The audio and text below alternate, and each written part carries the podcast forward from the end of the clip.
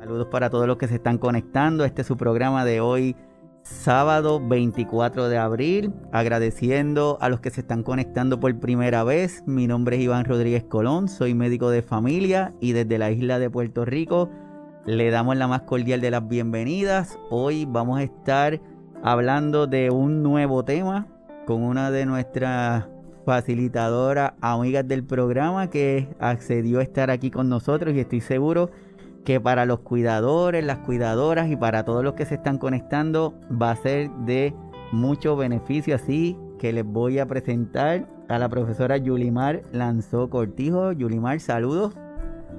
Saludos, saludos, un placer eh, poder estar aquí con ustedes hoy. Yulimar posee un grado de bachillerato en educación en ecología familiar y una maestría en ecología familiar de la Universidad de Puerto Rico, recinto de Río Piedras Cuenta con un certificado graduado en gerontología de la Universidad de Puerto Rico, recinto de ciencias médicas.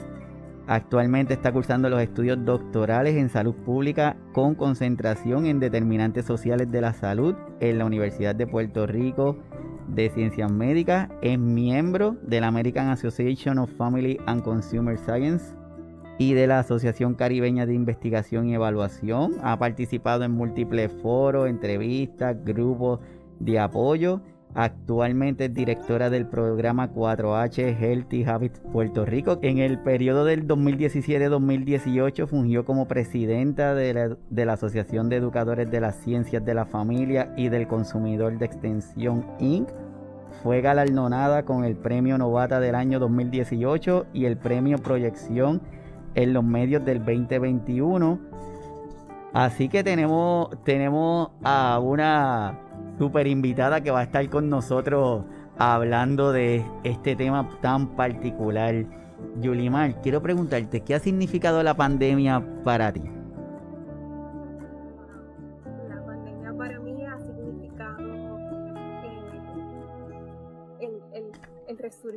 Y el, poder visualizar las realidades sociales que padecemos en Puerto Rico y a nivel global, eh, sobre todo la exclusión, la exclusión social, como para algunos grupos está representado un gran reto eh, para la vida cotidiana y no solamente para la vida cotidiana, sino para el estado de salud física y mental. Y me parece que la pandemia también nos ha dado la oportunidad de conectarnos con otros grupos de personas a través de otros medios, pero no ha sido la misma circunstancia para todas y para todos.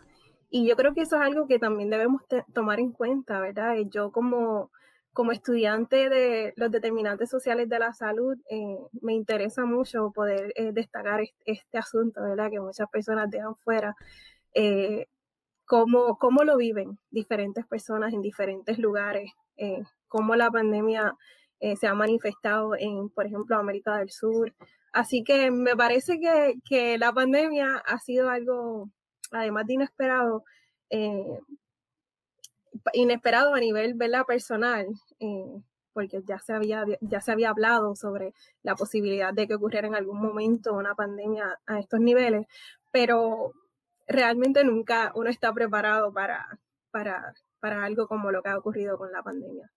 Eh, profesionalmente, pues eh, nos han llegado muchas oportunidades para educar a personas eh, que no, no teníamos alcances a ellos a través de las comunidades, porque son otra, otra población meta, ¿verdad? Personas que trabajan y no tienen la oportunidad de estar en la comunidad activamente, pues hemos tenido la oportunidad a través de formato en línea, ¿verdad? A distancia, poder alcanzarlos, pero ciertamente la pandemia ha sido como muchas cosas en una y, en este momento pues preocupado, ¿verdad? Por la situación particular de Puerto Rico, aunque hay un gran número de personas vacunadas, continuamos eh, con una alta incidencia de, nuevos casos, ¿verdad?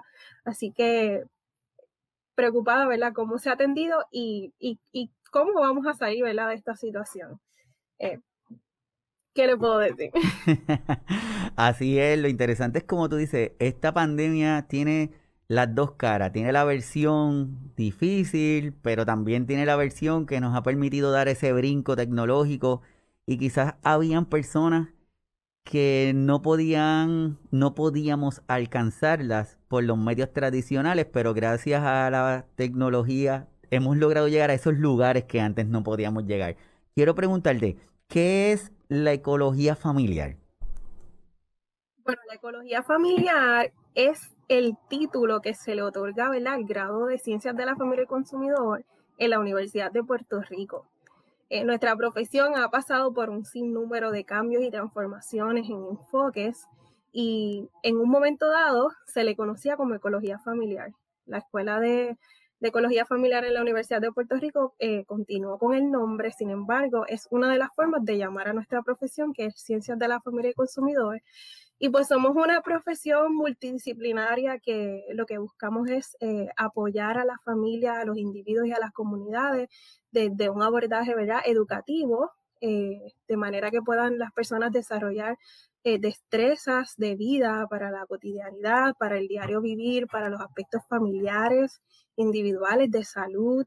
Y abarcamos cinco áreas educativas. Una incluye ¿verdad? la administración de los recursos personales, financieros y, recursos ambientales, ¿verdad?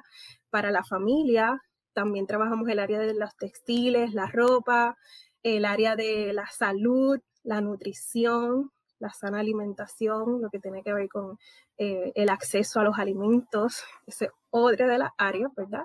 Eh, también tenemos el área de eh, gerontología, el área del el desarrollo del ser humano a lo largo de la vida y las relaciones familiares. Eh, creo que no sé, no sé si se me está quedando alguna, pero en realidad somos una profesión que, que abarcamos mucho, pero es enfocado en proveerle a las personas oportunidades educativas para desarrollar destrezas donde puedan manejar todos los recursos personales y recursos familiares y comunitarios que les permitan ¿verdad? alcanzar eh, una, un mayor bienestar interesante es que, bueno, eh, eh, personalmente me identifiqué mucho con la etapa de vida de la edad avanzada y por eso decidí especializarme con los adultos mayores, pero nuestra profesión tiene aplicación, ¿verdad?, dentro de la gerontología, eh, porque los adultos mayores requieren este, diferentes textiles, lo que tiene que ver con los textiles para el cuidado, para la ropa, y es algo especial para los adultos mayores, ¿verdad? Según la, la, condición, la situación de salud. Y así sucesivamente las finanzas para los adultos mayores no son igual que para una persona eh, adulta, eh, joven. Así que tiene aplicabilidad y eso es lo más que me encanta, ¿verdad? De poder haberme especializado en la gerontología porque desde mi profesión puedo contribuir de forma, ¿verdad? a través de la educación para que las personas adultas mayores puedan y sus redes de apoyo sociales puedan este, alcanzar un mayor bienestar. Perfecto, muy bien. Según los datos presentados en un artículo de AARP de octubre del 2019, se indicó que en el año 2016 habían alrededor de 4.600 centros de cuidado diurnos para adultos en todo el país. Eso hablando de aquí de Puerto Rico, que atendieron a más de 286.000 participantes. En ese mismo artículo indica que los datos muestran que las personas mayores que asisten a estos centros tienen una mejor calidad de vida.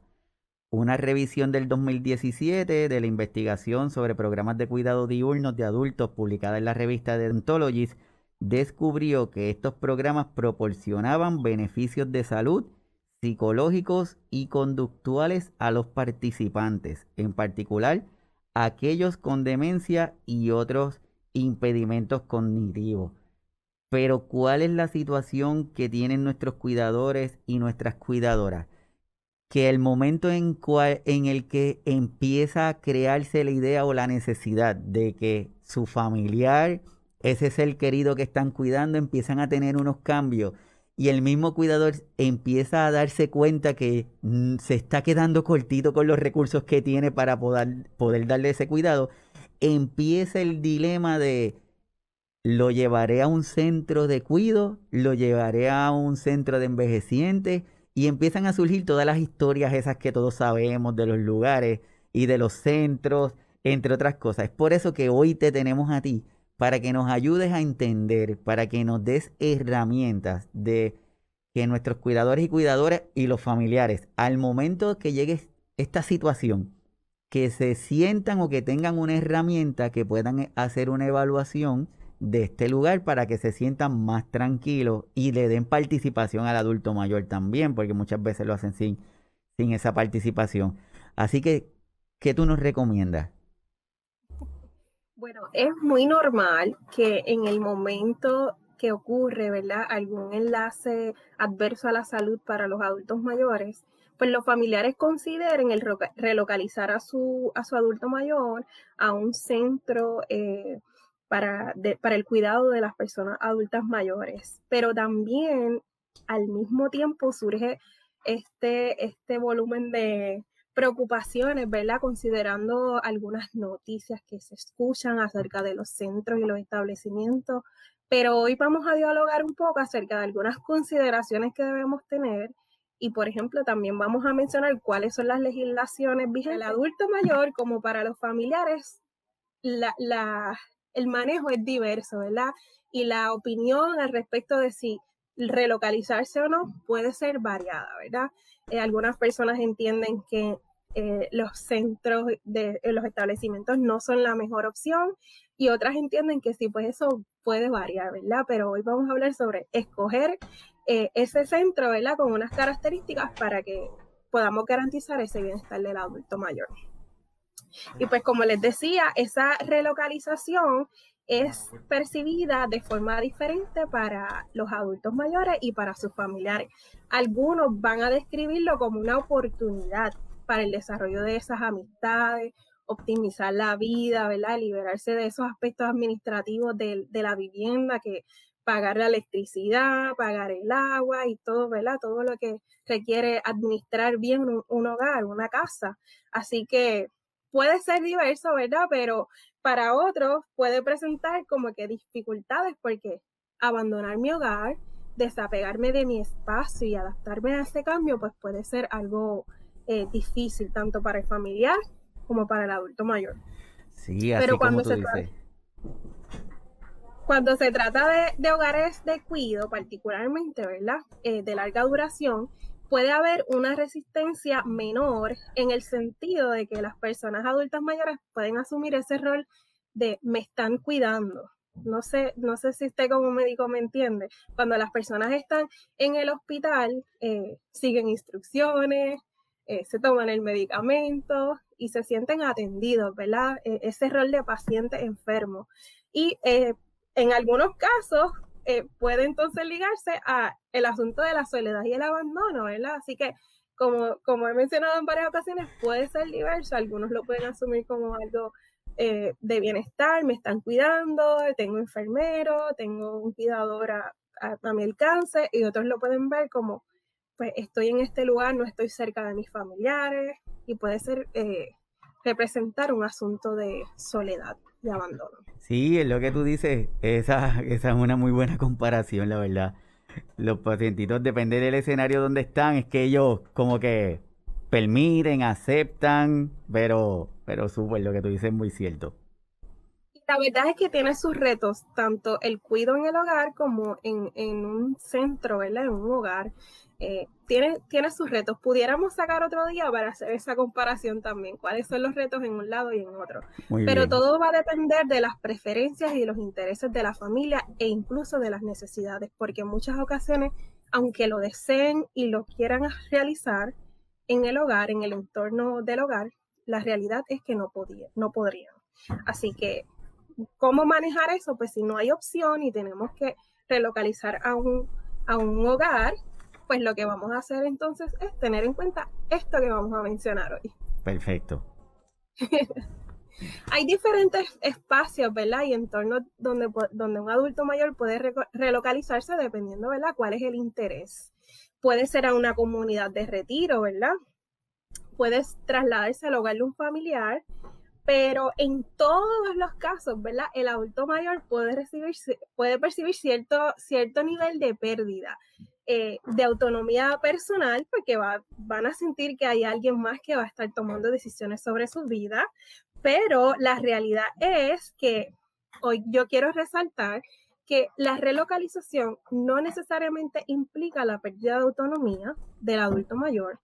Eh, nosotros aquí en Puerto Rico tenemos la Carta de Derechos para las Personas de Edad Avanzada que fue eh, revisado y se, se enmendó, una, eh, no se enmendó, se, se legisló una nueva, un nuevo abordaje de política pública para los adultos mayores en el 2019, que es la ley 121 del 2019, y esta ley incluye la Carta de Derechos para los Adultos Mayores, donde lo primero que se enfatiza es eh, eh, la importancia de la dignidad de las personas de edad avanzada, cómo debemos protegerlas. Y aún en el entorno de un centro de cuidado o una facilidad de vida asistida, esa carta tiene vigencia, tiene aplicabilidad. Y eso es lo que queremos compartir hoy. ¿verdad? Cómo eh, deben tomar en cuenta la importancia de esta Carta de Derechos y su aplicabilidad en, en otro entorno que no es el hogar. Perfecto. Hay diferentes razones eh, para la relocalización a una facilidad de vida asistida, pero principalmente muchas personas lo, toman esta decisión basada en la necesidad de cuidado prolongado o permanente, ¿verdad? Personas que por alguna razón han perdido la, la funcionalidad, han perdido funcionalidad, ¿verdad? Para realizar esas actividades del diario vivir, las actividades básicas o las actividades instrumentales del diario vivir, que son dos conceptos eh, que utilizamos en la gerontología para, para cuando hablamos sobre el nivel de funcionalidad y la diversidad funcional en los adultos mayores. Eh, algunas personas tienen un estado de salud comprometido debido a alguna condición de salud crónica, enfermedades, pues necesitan eh, una relocalización para tener acceso a unos servicios de cuidado donde puedan garantizar calidad y bienestar, aún en los procesos de enfermedad. Otras personas eh, recurren a los, a los servicios de cuidado prolongado en facilidades de vida asistida debido a que se están recuperando de algún trauma, alguna caída o de algún procedimiento médico que requiere, ¿verdad? Eh, una rehabilitación. Y pues eh, vamos a ver ya mismito, ¿verdad? Que hay diferentes tipos de facilidades de vida asistida. Pero sobre todo, cuando el apoyo de los familiares, de los amigos, de los programas en la comunidad ya no son suficientes, ya no, ya no pueden satisfacer la necesidad de atención, de cuidado prolongado para ese adulto mayor, pues entonces es que tomamos la decisión de relocalizar, porque puede llegar un punto en que la persona, quedándose en su hogar, en su casa, en su entorno, en su ambiente, cerca de su familia, pues no se le pueda garantizar esa calidad de vida. ¿Verdad? Si lo comparamos a, ese traslado, ¿verdad? A una facilidad de vida asistida donde puede contar con unos servicios de mejor oportunidad. Eso que tú estás diciendo en ese último punto es uno de los puntos más difíciles y complicados que tienen nuestros cuidadores y las cuidadoras, que es el que ellos reconozcan que ya es tiempo, ya su, ya llegaron a su máximo y que ya necesitan buscar esta otra, esta otra ayuda, este apoyo adicional. Por eso es que sí, me gustaría que le enfatizaras en ese punto porque es importante que nuestros cuidadores, nuestras cuidadoras lo entiendan porque personas que están afuera, que estamos desde la distancia, lo podemos ver, pero mientras ellos no lo entienden o muchas veces lo ven, pero no se quieren hacer los cieguitos como como el chiste, la, foto este de los monitos, ¿verdad? Así que es importante ese punto. Eso tiene, eso tiene muchas, muchas razones, ¿verdad? La actitud que asumen los, los familiares sobre relocalizar o no al adulto mayor tiene que ver con sus sentimientos, sus emociones, el sentido de apego, eh, pero también tiene que ver con esa preocupación de cómo va a ser ese cuidado en ese hogar, eh, la percepción, los mitos que puedan tener acerca de los, las facilidades de vida asistida, la falta, ¿verdad?, en cierta forma de orientación o de recursos que le puedan guiar a tomar esa decisión. También muchas personas asumen el cuidado de, su familiar adulto mayor con diversidad funcional y no cuentan con un plan de acción, ¿verdad? Con un plan de cuidados. Eh, hay muchos, muchas lagunas que crean un ambiente, ¿verdad?, de, de incertidumbre acerca de relocalizar al adulto mayor. Pero lo que sí queremos enfatizar y en lo que estoy muy de acuerdo con usted es que eh, llega un momento que se debe tomar la decisión no solamente por el bienestar de ese adulto mayor, sino también del propio cuidador, que muchas veces eh, caen en la, en la, situación, ¿verdad?, de burnout, eh, de la quemazón del cuidador y la realidad es que necesitamos tomar decisiones informadas para el beneficio de todos, ¿verdad? Sobre todo informadas, estar conscientes de qué debo tomar en cuenta y por qué lo estoy realizando y garantizar el bienestar de ambas partes. Perfecto. Pues la, diversidad funcional me gustaría añadir, ¿verdad? Que es, es bien característica de la etapa de la edad avanzada, ¿verdad? Ya cuando llegamos a la etapa de edad avanzada, comienza un declive natural en las funciones biológicas. Pero quiero resaltar que es exclusivamente las funciones biológicas, no es en las funciones cognitivas, no es en las funciones eh, emocionales, socioemocionales de las personas. Es exclusivamente biológico. Es natural que envejezcamos y vayamos perdiendo eh, cierto grado de funcionalidad, pero eh, ese cambio no es igual para todo el mundo. Hay un rango, ¿verdad? Hay una diferencia para algunas personas. El cambio es bien leve, algunas personas eh, tienen una vida prolongada y llena de salud y de bienestar. Los otros días vi un video de, una, adulta mayor que se estaba, estaba dando vueltas en el piso y se reía y disfrutaba y tenía 98 años. Igual manera, usted puede ver a una persona que tiene apenas 60 años y tiene eh, comorbilidades, muchas condiciones de salud combinadas, así que puede variar. No todas las personas adultas mayores tienen eh, altos niveles de, de pérdida de funcionalidad, ¿verdad? Y eso es bien importante que lo tengamos en cuenta para esa mirada que damos acerca de los adultos mayores. Eh, no todos necesitan el cuidado prolongado. Pero, ¿verdad? ya como había mencionado, eh, o lo voy a mencionar más ahorita, más o menos el 60% de las personas van a requerir en algún momento de su vida alguna forma de apoyo ¿verdad? en el cuidado prolongado. Cuando una persona entra en el continuo de cuidado, por esas limitaciones en la funcionalidad, vamos a ver que va a requerir un mayor grado de asistencia dependiendo de la condiciones y de, dependiendo de si, si se va deteriorando su condición de salud, pues es posible que requiera diferentes niveles también de servicios de cuidado prolongado y eso es lo que se conoce como el continuo de cuidado, ¿verdad? Así que puede estar un adulto mayor en perfectas condiciones, sin limitaciones, puede ser que tenga algún evento de salud que lo lleve a tener una limitación funcional, pero manejable, ¿verdad? Que puede manejar en su hogar con un bastón, con un andador, pero es posible que pueda empeorar o es posible que se mantenga en ese mismo, en ese mismo estado. Pues a la par, eso va a requerir una inversión económica, una inversión de dinero para poder proveerle esos espacios, ¿verdad? De vivienda adecuados para ese cuidado prolongado. Y como les decía, pues en algún momento de nuestras vidas vamos a necesitar ayuda para vestirnos, para conducir o para preparar las comidas, ¿verdad? Así que todos debemos prepararnos para, esa, para ese momento, porque no sabemos si, no, si nos va a tocar, ¿verdad? Y tomar la decisión sobre dónde vamos a vivir nuestros días eh, cuando requiramos, requiramos, cuando sea necesario ese cuidado prolongado, pues es algo que debemos tener en cuenta desde ya, no importa la edad que tengamos. No importa si nuestro adulto mayor eh, está en una buena condición de salud, ya después de los 85 años sabemos que en cualquier momento puede ocurrir algún eh, desenlace de salud adverso, así que debemos estar anticipadamente preparados. Porque déjame decirte que muchas personas les toma por asalto el asunto de cuidar a un adulto mayor. Y eso es como una cascada de eventos que no tiene pausa.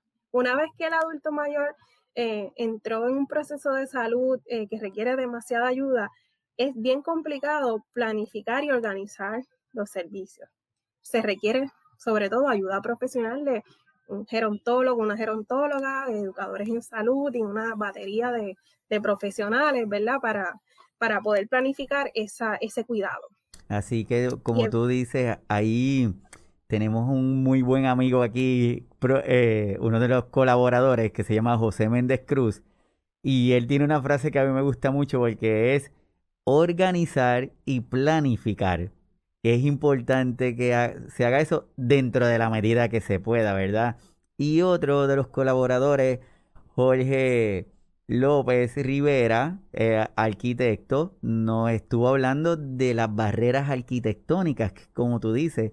Probablemente en este momento esa escalera que está en nuestra casa no significa una barrera, pero surge un evento y ahí se convierte en una barrera y no estamos preparados para eso. Así que muy de acuerdo con lo que estás diciendo. eso puede representar una, una causa suficiente para requerir una relocalización, porque ya mi vivienda no me provee ¿verdad? los espacios y las, las comodidades necesarias para poder eh, movilizarme adecuadamente. Y pues las facilidades de vida asistida, eh, también hay otras facilidades que son las licenciadas por Medicaid y Medicare, ¿verdad? Que es lo que se le conocen como nursing homes.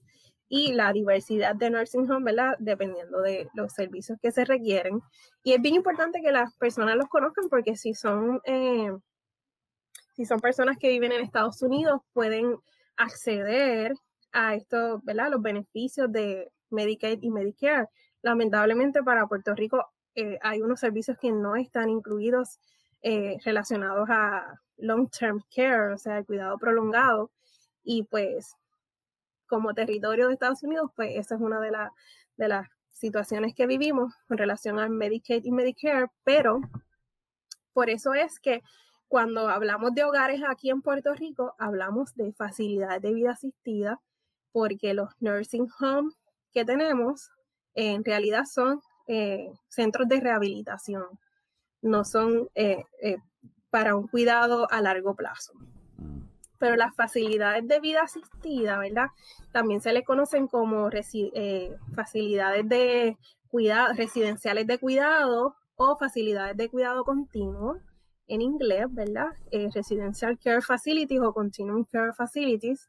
Y estas facilidades, por lo menos aquí en Puerto Rico, están licenciadas y, por mandato de ley se requieren estar licenciadas por el Departamento de la Familia. Es quien, las, es quien les provee el licenciamiento, las certifica y además les eh, realiza las inspecciones, que se supone que sean de cada tres meses. Okay. Pero también hay otras organizaciones que al ser eh, proveedoras de servicios para eh, sus, participantes. Eh, también tienen algunos requisitos adicionales para las facilidades. Y un ejemplo de esto lo es AMSCA, que tiene sus propios requisitos. También la Administración de Veteranos tiene sus requisitos y también tiene diversidad de servicios para sus participantes. Y el Departamento de la Vivienda también tiene sus propios requisitos adicionales a los que se requieren por ley y según el reglamento, ¿verdad? Para los establecimientos de cuidado de las personas adultas mayores. Pero la figura principal aquí es el Departamento de la Familia, quien es la que está facultada por ley para certificar los, los hogares. Y hay diferentes tipos de facilidades de vida asistida, ¿verdad? En, en Puerto Rico. Tienen diferentes nombres según eh, la capacidad, la capacidad de participantes que pueden tener. y el formato, ¿verdad? Porque están los hogares de eh, sustitutos que brindan un servicio 24 horas, pero es a un máximo de 6 personas. Hogares, ¿verdad? Sustitutos, donde alguna persona se licencia y recibe en su hogar al menos 6 personas, adultas mayores. La capacidad no es muy grande. Y los requisitos eh, para las facilidades en estos hogares sustitutos son eh, menores que para los otros tipos de hogares, ¿verdad? Están también las casas de salud, las instituciones o asilos que también brindan 24 eh, servicios 24 horas, pero es para siete personas o más. Y puede llegar, ¿verdad? Hasta la capacidad que tengan las facilidades, que en algunas ocasiones pueden ser hasta cientos de personas eh, participantes. También está el hogar de cuidado diurno, que brinda servicio a seis personas máximo, pero no, es, no son las 24 horas, sino que es durante el día, ¿verdad? Eh, brindan eh, servicios de cuidado para personas con diversidad funcional. Igual están los centros de cuidado diurno, que tienen la misma función, pero están autorizados para brindar servicio a más de seis personas. Así que la capacidad es mayor. Y por último, pues están los servicios de hospicios y cuidado paliativo, eh, que son servicios dirigidos particularmente a pacientes con expectativa de vida de seis meses o menos. Y eh, estos servicios particularmente ahora están diversificados y mayormente se brindan en, en, el, en el, entorno del hogar de las personas, pero aún eh, tenemos facilidades como hospicio y cuidado paliativo a tiempo completo. Así es. Te pregunto, cuando habla de el máximo, por ejemplo, hogar de cuidado diurno, máximo de seis personas, ¿eso es según el tamaño o qué se refiere ese máximo de, seis personas? Eso, eso, va a depender según el licenciamiento, ¿verdad? Que le otorga el departamento de la familia y que fue solicitado, ¿verdad? Por esa organización o esa institución. Es la capacidad de, de personas que puede recibir está licenciado o autorizado para recibir. Ok, perfecto. Por eso cambia ¿verdad? los nombres. Eh, cuando se habla de, hogar sustituto, pues sabemos que máximo de seis personas, pero ya cuando se habla de un asilo, de una casa de salud o de un hogar, una institución, estamos hablando de servicios 24 horas, pero pueden haber más de siete personas y eso tiene que estar licenciado, tiene que estar autorizado por y certificado por el departamento de la familia. Y pues hay algo bien interesante que es uno de los mayores retos que confrontan las familias, que es el costo. el costo de esas facilidades de vida asistida. Y aquí en Puerto Rico oscila, ¿verdad?, entre 800 y 3.500 dólares.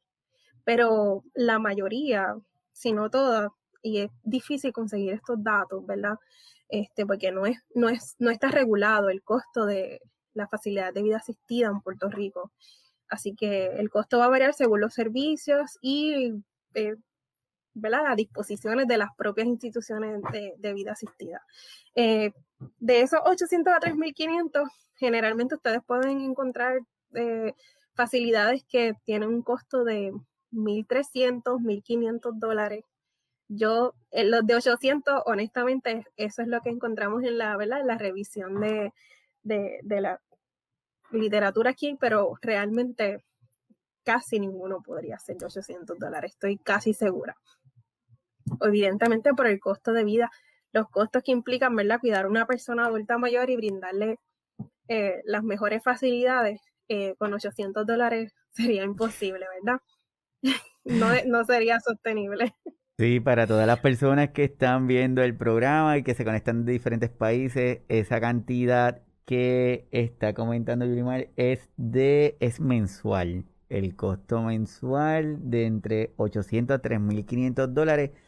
Y como muy bien dice, es, yo me atrevería a decirte que prácticamente es el 100% de las ocasiones el, el que va a determinar en qué lugar voy a colocar a mi familiar. Por eso es que estamos dándoles las recomendaciones de qué detalles debemos estar pendientes en estos lugares para poder decidir en dónde vamos a ubicar a nuestro familiar porque sabemos que el costo y antes no sé cuál ha sido tu experiencia, pero antes cuando tú llevabas un familiar a uno de estos lugares, regularmente el costo incluía muchas cosas. Hoy día es bastante costoso, más el familiar tiene que llevarle aportar cosas, no es como que se quedó ahí y ya, ¿verdad? Correcto, el familiar tiene que aportar eh, posiblemente la, ropa, eh, la ropa de cama y algunos artículos dentro de la habitación, así que puede ser más, ¿verdad? Este es el costo del servicio y, va a variar, ¿verdad? Dependiendo la, lo, que provee las facilidades, pero eh, de todas maneras sigue siendo retante porque es un elevado costo para las familias, pero no es costo efectivo para los proveedores de servicios. Así que es una doble carga lo que representa el cuidado prolongado y la facilidad de vida asistida. Por eso hay muchas más razones eh, se están moviendo muchas organizaciones a brindar servicios en el hogar. En Estados Unidos, más o menos, el promedio es 3.628 dólares mensuales.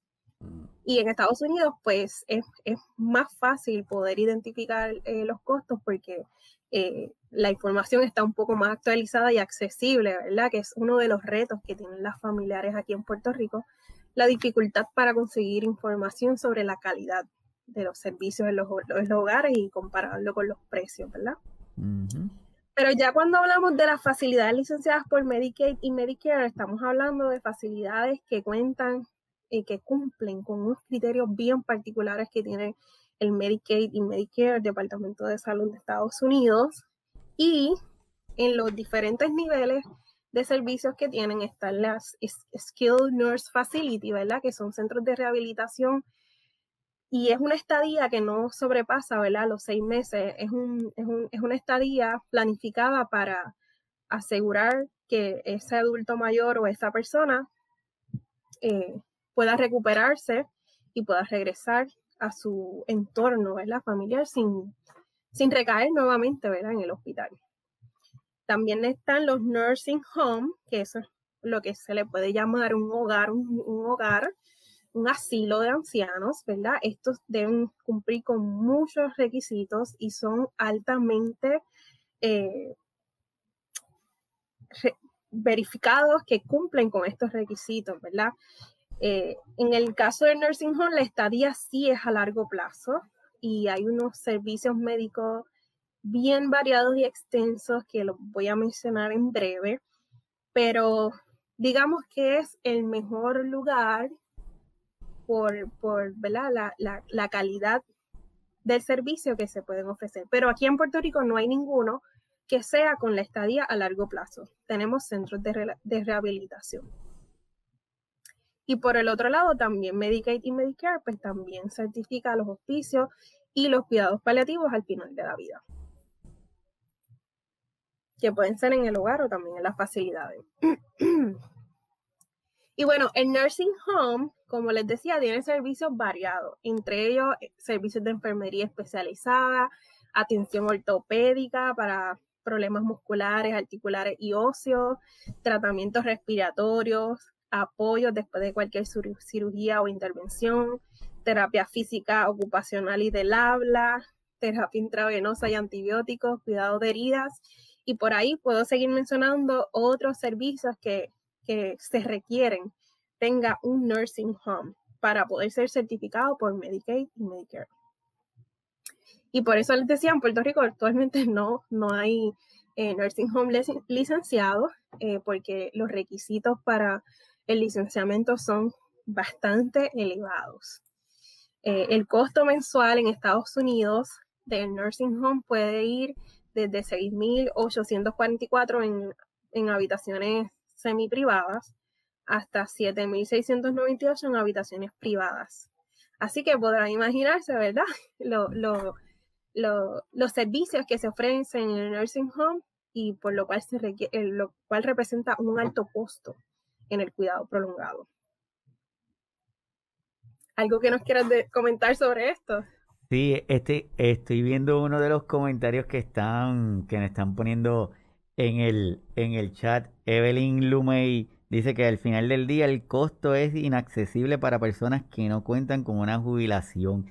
Y es muy cierto. Por eso es que estábamos hablando al principio que cuando nuestro familiar empieza a presentar algunos cambios que empieza a sugerir como que es momento de cambiar el escenario, quizás desde nuestras casas ya no es el momento o no es el lugar más idóneo para recibir el servicio, empieza esta guerra en donde, en donde estamos con, bueno, el costo, déjame identificar un lugar porque ya yo, ya yo acepté que ya no puedo, que ya es tiempo de movernos, pero no tengo el dinero, es muy costoso, es muy difícil el yo moverme para este centro y llevar a mi familiar. Entonces empezamos con esto, aquí en Puerto Rico decimos el regateo, que es ¿cuánto tú me cobras? Pero yo te puedo dar tanto. Y entonces empieza, bueno, pues si me das tanto, pues tal vez lo que puedo hacer es, el servicio que te voy a ofrecer es este, es más limitado. Entonces, por eso es que tenemos a Yurimaro aquí para que nos ayude a poder entender esta guerra entre lo, entre ¿Qué debe tener ese lugar? Porque sabemos que el determinante principal va a ser el costo, pues mínimo saber qué necesitamos que ese, que ese lugar tenga. Exactamente. Y le quiero comentar, ¿verdad? A la persona que, que nos hace el comentario que no solamente es retador para los que no tienen eh, un ingreso por concepto de retiro o jubilación, sino que es retador para también las personas que tienen el ingreso, porque no alcanza para la vida, ¿verdad? El costo de vida y todo lo, todo lo que se requiere. Así que vamos a ver algunas consideraciones, ¿verdad? Que debemos tomar en cuenta sobre esa relocalización de una persona adulta en una facilidad de vida asistida. Esto puede aplicar a diferentes países, después vamos a hablar sobre especificaciones de Puerto Rico, pero hay cuatro pasos que nos recomienda el Departamento de Salud de los Estados Unidos. El primero es encontrar e identificar ese establecimiento cercano. Luego, comparar la calidad de esas facilidades, ¿verdad? Las que están más cercanas. Visitarlas para corroborar. Y luego, ¿verdad? Pues tomar esa determinación basado en la, que mejor se adapte a las necesidades de, de nuestros familiares y a las necesidades familiares, porque eh, sabemos que queremos darle seguimiento a, cómo se está brindando y cómo se está prestando ese servicio de cuidado prolongado. Así que no vamos a escoger el establecimiento que quede más lejos. Para poder darle seguimiento necesitamos un, establecimiento cercano. Y ese sería el primer paso, identificar dónde están esos establecimientos. ¿Dónde podemos obtener esa información? Bueno, las personas de confianza que ya han vivido la situación y han experimentado y han tenido la oportunidad de, de ingresar a alguno de sus familiares, pues nos pueden brindar información sobre estos establecimientos dónde están. También eh, las oficinas médicas, los doctores, por lo general conocen instituciones, pero también está el Departamento de la Familia, la Oficina del Procurador de las Personas de Edad Avanzada, la Oficina de Servicios para Personas de Edad Avanzada de los municipios, que por lo general pueden tener información de dónde están ubicados estos, estos establecimientos. En Puerto Rico hay dos organizaciones que agrupan a los centros de cuidado prolongado. Está la Asociación de Dueños de Cuidado de Larga Duración y la Federación de Instituciones de Cuidado Prolongado, que ambas eh, pudieran también proveerles información sobre los lugares, eh, establecimientos más cercanos a sus municipios, a sus pueblos, ¿verdad? Lo importante es ver si hay alguno cercano y luego pasamos entonces a, al segundo paso, que sería comparar esa calidad identificar si estos centros que están cercanos, cuál es el que mejor, ¿verdad?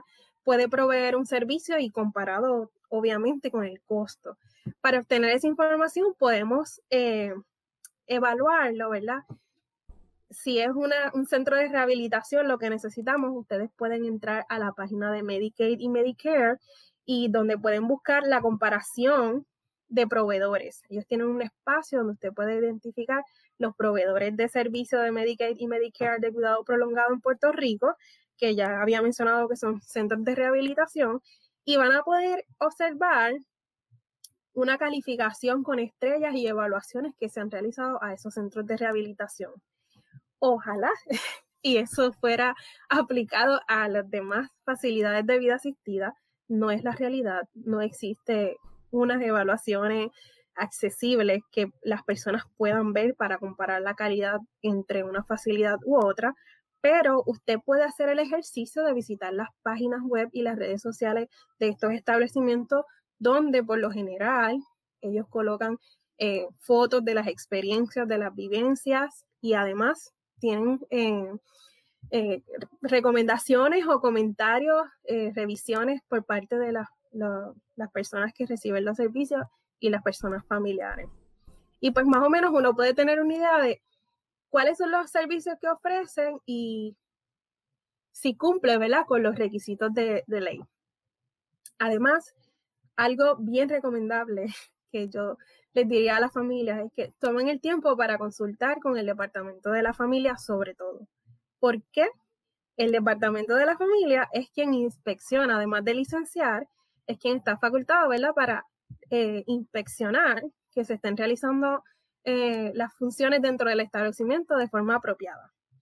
Y pues a través del departamento de la familia usted puede identificar si hay un centro que está eh, siendo señalado por algún tipo de violación, algún problema con las facilidades, los espacios físicos. Así que yo les recomendaría que llamen al departamento de la familia también pueden recibir consultas de parte de la oficina de la Procuradora de las Personas de Edad Avanzada y DACO, porque en DACO pueden eh, identificar, perdónenme, DACO es el Departamento de Asuntos del Consumidor aquí en Puerto Rico, y ahí ustedes podrían identificar si hay algún caso por incumplimiento de servicio en los consumidores de estos centros.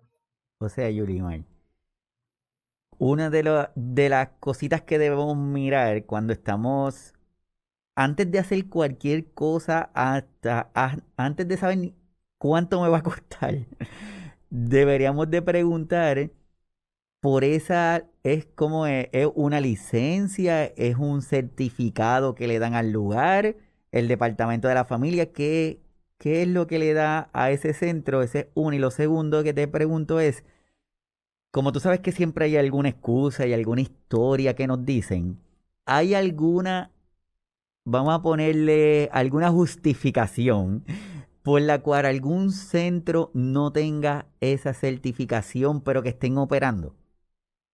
No. Ok. puede haber justificación.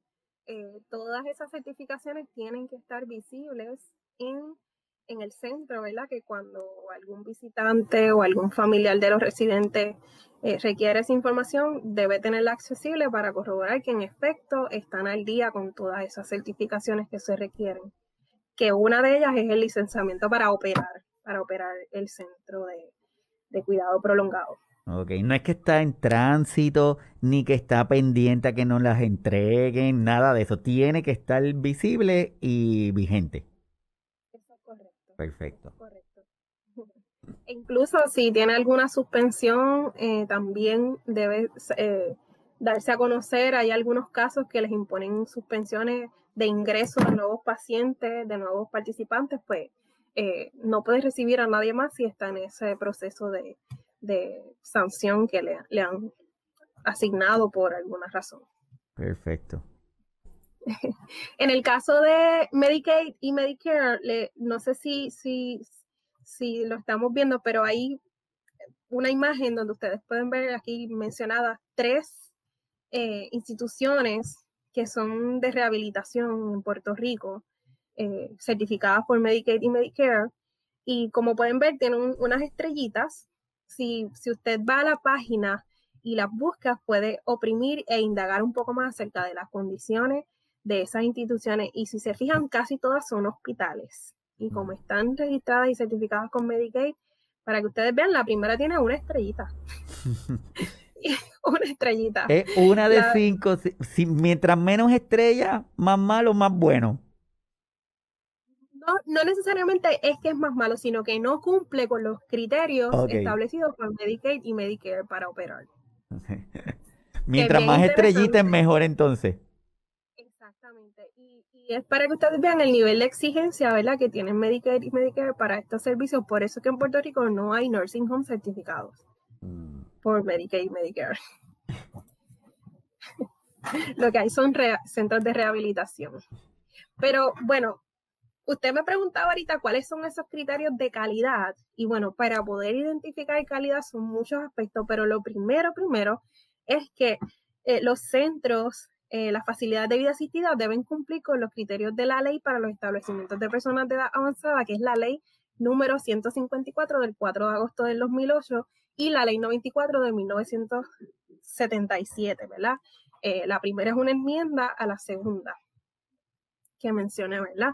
Y estos establecimientos deben cumplir con los requisitos también del reglamento del Departamento de la Familia. Ahora mismo se me escapa el número, lo tengo por ahí anotado, eh, ese, ese reglamento lo crea el Departamento de, la Familia, quien fue facultado, ¿verdad? Por, por el Estado mediante estas leyes para poder eh, determinar cuáles son los criterios que debe tener un centro de cuidado prolongado aquí en Puerto Rico. Y es quien está facultado para licenciar, inspeccionar, suspender o denegar o cancelar las licencias de todos los establecimientos privados o públicos de personas de edad avanzada en Puerto Rico, incluyendo los centros de cuidado diurno y los centros de actividades eh, múltiples. Y algo bien particular que requiere la ley, esta es la 154 del 4 de agosto, es que todos los prestadores de servicios requieren tener unas certificaciones. Dentro de ellas está la certificación, el certificado de capacitación para el desarrollo de competencias de cuidado de personas de edad avanzada. Y este certificado no lo puede ofrecer cualquier institución quienes ofrecen la educación y certifican que el personal está capacitado en estas destrezas son organizaciones educativas eh, que también están eh, facultadas por el Estado para poder proveer estas, estos certificados. Una de ellas es el recinto de ciencias médicas a través del Instituto de Adiestramiento en Gerontología.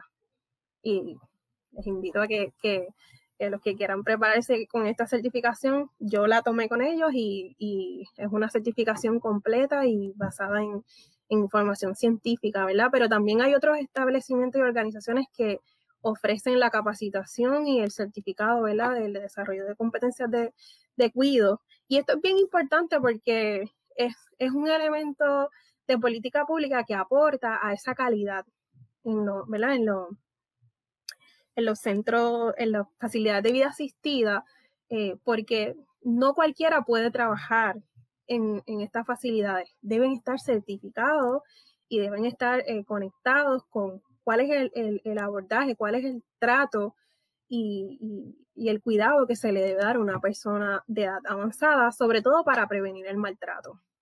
O sea, a modo de resumen, hasta ahora tenemos que no solamente la facilidad debe estar certificadas, sino las personas que están ofreciendo un cuidado deben estar certificadas de unas destrezas para poder manejar esa población.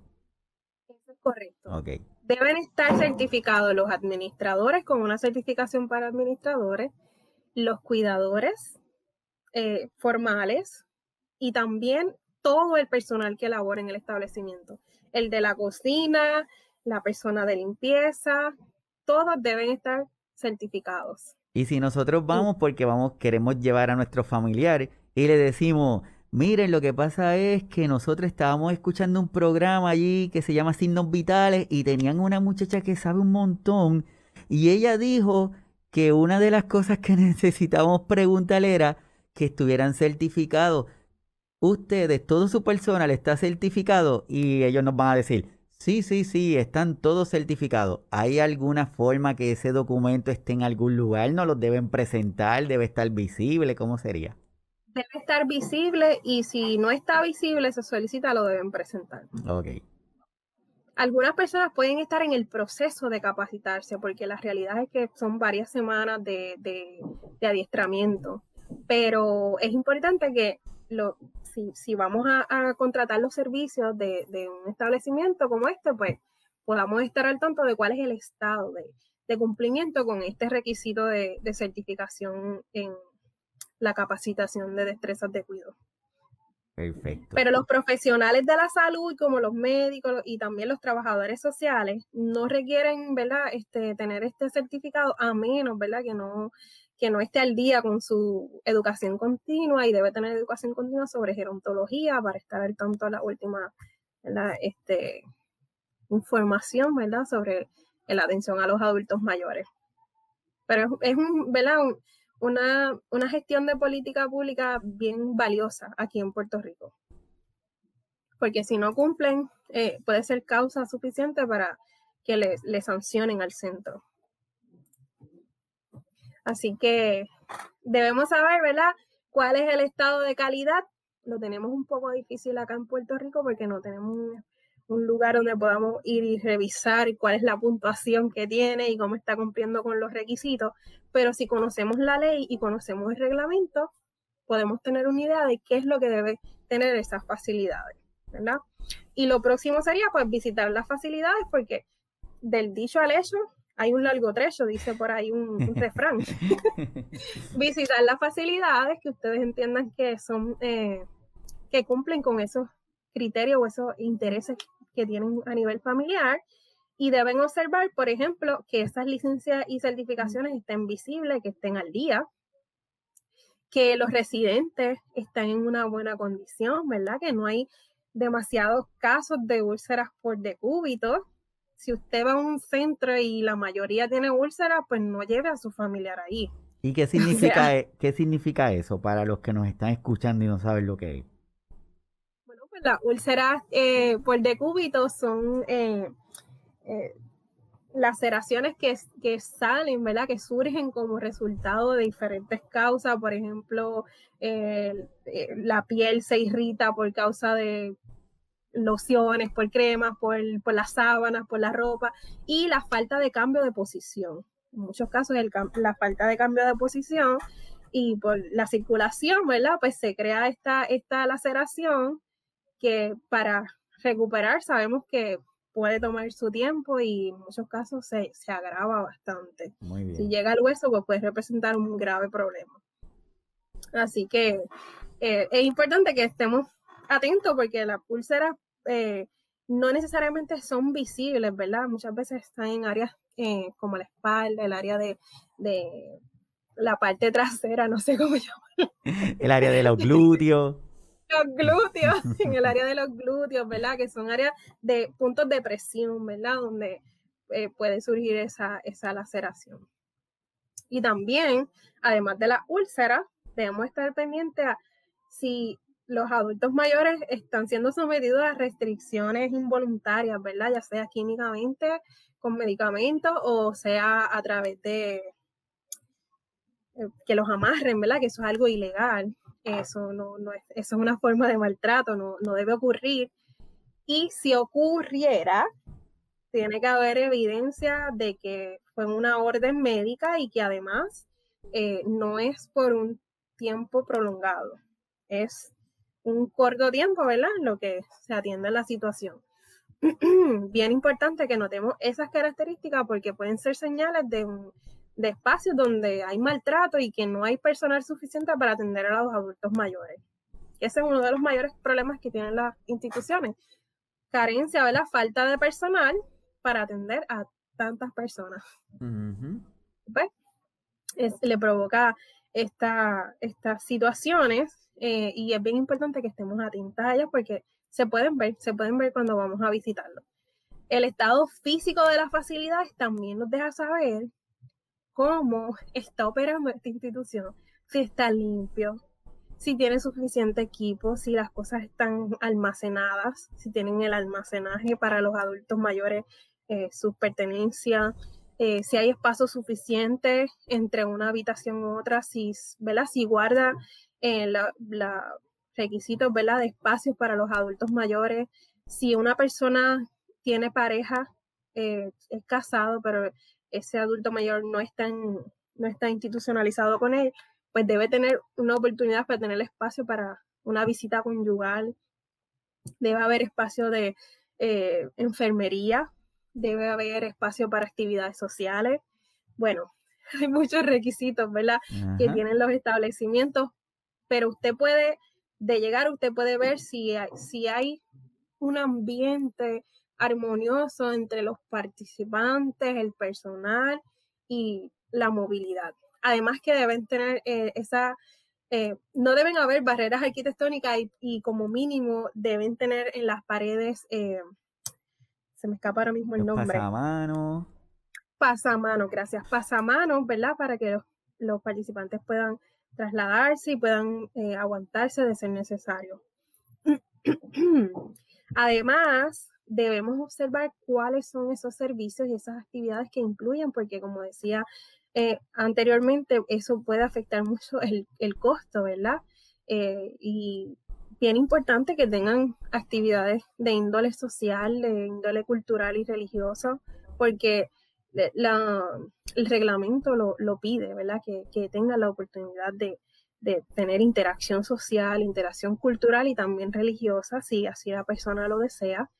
Además, algunos, algunos establecimientos pueden ofrecer servicios de transportación y en todos los casos deben tener servicios de alimentación y dietas ¿verdad? basadas en las necesidades de los, de los participantes. Eh, usted pudiera tal vez dialogar con alguien que, que esté recibiendo servicios del lugar y le puede hablar sobre, sobre esa experiencia.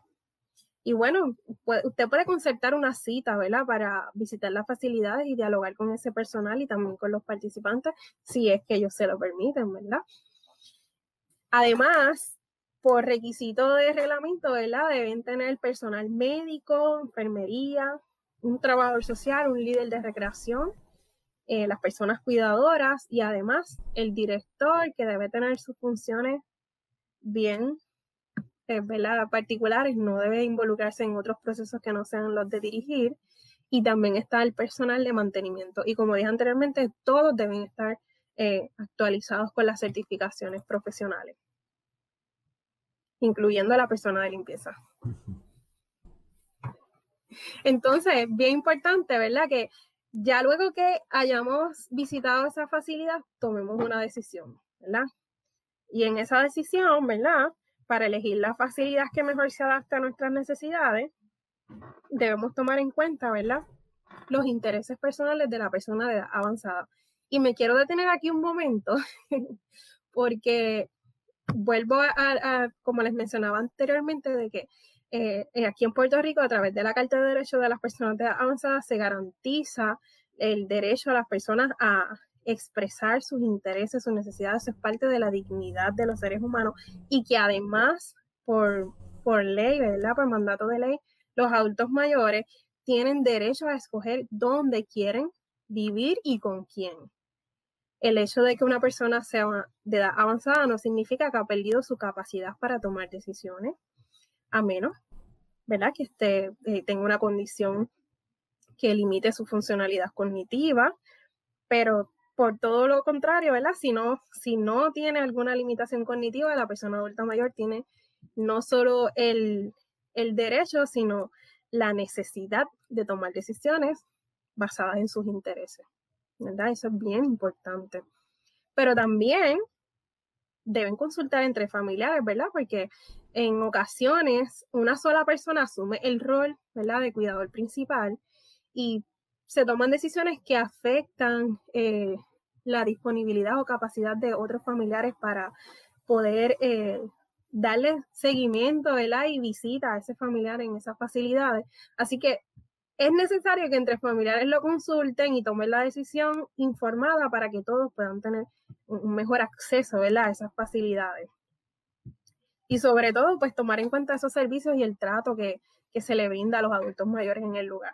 Porque al final de cuentas, ¿verdad? No importa cuán costoso o económico sea, si no, si no ofrecen un buen trato y unos buenos servicios, eh, no vale la pena, ¿verdad? Es importante que estemos atentos. Así es, y la parte de la decisión informada, esa, esa palabrita es vital, decisiones informadas para que todos sepan qué, qué se hizo y cuál fue la expectativa que se tenía del lugar, que no vaya a ser que lleguen a un sitio con una expectativa que no sea la real, entonces hay, más conflicto. Pues yo me atrevería a decir que muchas personas toman la decisión eh, con premura, porque como, como había mencionado anteriormente, no necesariamente las personas y las familias se preparan para ese momento. Eh, las personas no necesariamente están pensando en, y si me tocara eh, la necesidad de relocalizar a mi familiar y ubicarlo en una facilidad de vida asistida. Si me tocara eso, ¿cómo lo voy a hacer? ¿Qué idea tengo sobre dónde, dónde podría ser? o cómo deberían funcionar los establecimientos, ¿verdad? Y como la persona no está al tanto de esos detalles, pues es posible que tome una decisión con premura y de lo más seguro comienza en uno y lo, remueve y vuelve y, lo, y busca otro lugar, porque puede encontrarse con muchas sorpresas. ok, pues quisiera eh, hablarle un poco, ¿verdad?, sobre cuando ya una persona es residente en, una facilidad de vida asistida, ¿verdad? Y es, lo, lo, último que quiero compartir con ustedes, porque hay unos puntos bien importantes a considerar, y es que por concepto de ley y por recomendación, ¿verdad? Debe existir un plan de cuidado. Ese plan de cuidado debe determinar, ¿verdad? Todas las actividades y servicios que ese adulto mayor eh, va a recibir en ese centro y todos los familiares involucrados y que estén interesados en, en el bienestar de ese familiar deben estar al tanto y enterados de ese plan de evaluación y ese plan de cuidado, disculpen, y además esa evaluación y ese proceso de planificación debe contar con la participación de la persona adulta mayor y también de los familiares, ¿verdad? Que le brindan ese apoyo más cercano. De, todos deben estar involucrados porque va a afectar de alguna forma a cada uno, ¿verdad? Y cuando ya estén ¿verdad? En, corriendo los servicios, es bien importante que los familiares visiten a ese familiar adulto mayor y que la institución le permita, ¿verdad? Porque este, se supone que la, eh, la, organización haga todos los arreglos necesarios para que los familiares puedan tener contacto con los adultos mayores, cosa, ¿verdad? Que se ha visto un poco comprometida ahora en esto de la pandemia por la cuestión de los contagios. Pero de alguna manera u otra la institución tiene que garantizar, ¿verdad? por mandato de ley, lo que es la integración social de ese adulto mayor, que pueda ese adulto mayor, aún en una condición de salud eh, comprometida, pueda tener acceso a dialogar, conversar con otras personas, incluyendo sus familiares. Y eso es sumamente importante porque sabemos que con la pérdida de, se me está agotando la batería, con la pérdida de, contacto social también eh, ocurre una pérdida de funcionalidad. Y, es importante que estemos atentos a esto. Por otro lado, estar bien atentos a que eh, se, se, ponen en práctica ¿verdad? esos derechos y esas protecciones que cada uno tiene como residente y que el adulto mayor pueda administrar por sí mismo sus recursos económicos y sus bienes en tanto tenga la capacidad cognitiva y si no la tiene, pues debe mediar preferiblemente una tutela o un poder legal o un poder duradero, ¿verdad? Para que eso esté claramente definido de quién va a administrar esos bienes del adulto mayor. Además, debe recibir, ¿verdad? La atención de los proveedores de salud privado, ¿verdad? No es que el adulto mayor eh, llegó a, a la facilidad de vida asistida y ya sus médicos no lo pueden atender. No, no, no, no, no, todo lo contrario. Aunque haya un médico privado en, el, en la facilidad de vida asistida, pues también el adulto mayor debe recibir su servicio de sus proveedores de salud. Y eso se le tiene que garantizar por ley. Yo creo que lo importante de, del conversatorio que tuvimos con, ella es mm, estar pendiente no solamente a esa parte económica, porque no necesariamente mientras más caro es mejor el lugar. Lo que necesitamos es estar pendiente de esos puntos. El ver cómo está esa facilidad, el visitarla, el asegurarnos que tiene esas licencias, tanto el lugar como los empleados, como, que son los que van a dar el servicio que no se limita solamente a las personas que están en contacto con nuestro familiar, sino que va desde el que prepara los alimentos, los que limpian en el área, todas las personas tienen que cumplir con unos requisitos. Lo otro que es importante es cuando vamos a este lugar, como la apariencia, el olor, cómo se comportan los residentes de ese lugar, cómo se ven, cómo están los empleados es casi una evaluación de investigación porque es importante, porque ahí es donde vamos a llevar a nuestro familiar. Que no haya restricciones de horario para hacer una visita. Sí puedes entender que hayan unos horarios de visita, pero que no sean muy restrictivos a la, a la hora de, de nosotros decidir que vamos a ir a visitar a nuestro familiar. Aquí le comparto un comentario que hace, que hace Raquel Pérez. Dice, generalmente en Latinoamérica es costoso, imposible acceder a estos servicios, en México inaccesible. Y es así como dice Raquel, por eso es que la intención de nosotros hacer este programa, de, de entender que es difícil, pero necesitamos empezar a tener algunos contactos, saber qué es lo que se requiere para poder, al momento de la toma de una decisión, ser lo más informada posible, como dice Yulimar. Tengo a Evelyn, que Evelyn dice que en Guatemala, que actualmente no está, que aún no está bien visto el llevar a nuestros familiares a las casas de cuidado. Eso es muy cierto, Evelyn. Yo creo que eso es algo generalizado, pero lo que es importante es que nosotros como cuidadores, como cuidadoras, que como familiares, que tengamos claro el motivo, la razón y que lo y que tomemos decisiones informadas. Tengo a Mirella Pérez de Río, Mirella saludos. Dice muy buen programa porque la información es importante para ubicarnos en cuanto al costo de los servicios. Lo otro que estaba diciendo Yulimar en cuanto a la importancia de anticiparse es importante que nosotros nos anticipemos a los eventos. Y cuando digo nosotros es pues tanto el cuidador como el núcleo, porque si no lo anticipamos, nos va a caer de, de momento y vamos a tener que tomar decisiones a la prisa y no necesariamente van a ser las más correctas o las mejores. Pero si lo podemos anticipar de forma pausada, con calma, conversando con todas las personas, vamos a poder ir a diferentes centros, nos vamos a poder educar, vamos a ver si esto de las licencias, los requisitos, o sea, lo vamos a poder hacer más pausado y eso nos va a dar o nos va a permitir que incluyamos en esta conversación al familiar, a la persona que está que a final de cuentas es la que va a estar en ese lugar, ¿verdad? Entonces le podemos dar esa participación, le podemos explicar, esa persona puede, o por no decir tiene, que acompañarnos a estos sitios, porque tiene que saber el feeling de ese sitio. ¿Qué tú crees, Yurimar?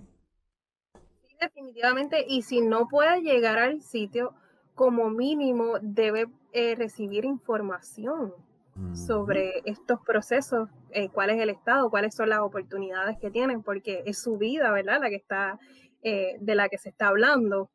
Así que bien importante que se tome en cuenta el adulto mayor. Sin eso mm, realmente no tiene sentido. Así mismito es, así mismo a cada una de las personas que están conectados, porque la intención es nosotros poner ese granito de, de arena para poder continuar colaborando, poder poner nuestra parte y que tanto los familiares, cuidadores, no cuidadores, sepan que hay alternativas, que hay situaciones que se van a presentar y si las anticipamos, pues va a ser mejor. Yulimar, a modo de resumen, ¿qué le podemos decir a todas estas personas que están enfrentándose o que potencialmente nos vamos a enfrentar a una situación así? A modo de resumen, tengo que comentarles que es bien importante que tengamos en cuenta que hay ocasiones en que definitivamente va a ser necesaria una relocalización del adulto mayor eh, para su bienestar y para el propio bienestar del cuidador. Eh, no, no debe ser una decisión eh, apresurada, pero si ustedes necesitan conocer cuáles son los criterios, ¿verdad? Pues es necesario visitar esos recursos que hay localmente. En el caso de Puerto Rico tenemos la ley y el reglamento, ¿verdad? Para los establecimientos, que constantemente está en revisión, ¿verdad? Es importante que vayamos y visitemos esas leyes para entonces conocer y esos reglamentos, para conocer cuál, cuál debe ser eh, la, los los criterios ¿verdad? que debe cumplir este establecimiento para que la calidad de vida del adulto mayor se pueda garantizar. Y, recordar que siempre el centro de todo es la persona avanzada, la persona que va a requerir el cuidado. Así que su opinión es importante, involucrarla en todo momento y tratar de tomar una decisión balanceada que beneficie, ¿verdad? Sea, sea beneficiosa para todas las partes en la medida posible.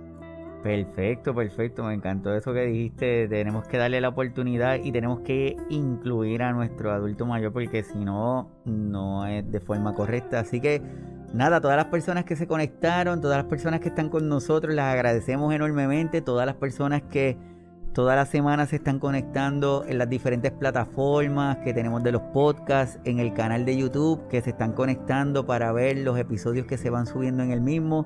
Le agradecemos de ese, esa confianza y el tiempo. A Yulimar, de verdad, súper agradecido que hayas querido estar con nosotros. Espero que podamos tenerte nuevamente para seguir conversando de estos temas que son muy importantes. Con cada uno de ustedes, esperando que en la semana estén súper bien que la pasen este, excelente, que nos alejemos, que no nos olvidemos de la triada de la salud, distanciamiento físico, lavado de manos, el uso de las mascarillas es vital para poder controlar y contener esta pandemia que ha cogido otro vuelo pero depende de cada uno de nosotros cómo nos comportemos para poder controlarla. Así que hasta el próximo sábado, deseándole lo mejor. Gracias por haberse conectado, Yulimar. Un placer y un gran abrazo desde acá. ¿Está bien?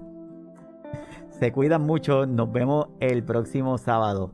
Hasta pronto.